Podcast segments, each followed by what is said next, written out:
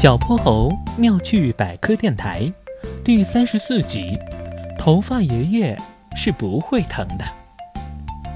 别看哼哼猪自己是个胆小鬼，可一旦意识到自己是个小哥哥啊，他可就变成另一副样子了。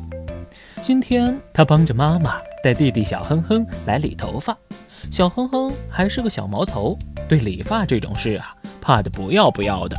妈妈，妈妈，哥哥，我不要剪头发，剪头发好疼的，我害怕。哼哼猪非常明白自己的小弟弟此时的心情，因为那曾经也是他的心情。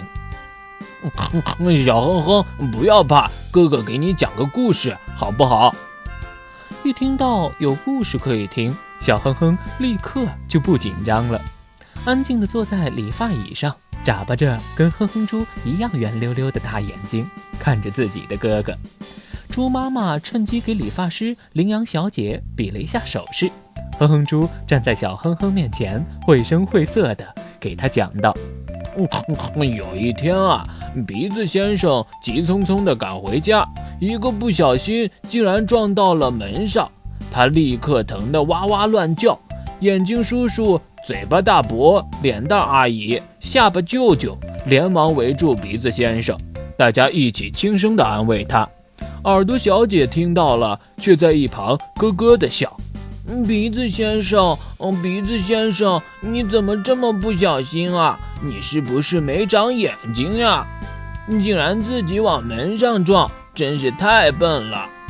鼻子先生听了很生气，却拿耳朵小姐没办法。小哼哼着急地问：“那然后呢？然后呢？”哼哼猪不紧不慢地说道：“然后啊，这个时候，头发爷爷忽然狠狠地拧了耳朵小姐一下耳朵，耳朵小姐也疼得哇哇叫。他生气说：‘我要让理发师羚羊小姐把你理得短短的，让你也好好疼一下。’你猜头发爷爷怎么说？”头发爷爷说呀：“我才不怕呢！你们鼻子、眼睛、嘴巴、脸蛋、下巴、耳朵都有能感觉到疼的神经纤维，我的头发里可没有神经纤维，所以我才不疼哩。”这个时候，羚羊小姐已经不声不响把小哼哼的头理得差不多了。小哼哼看着镜子里的自己，头发短短。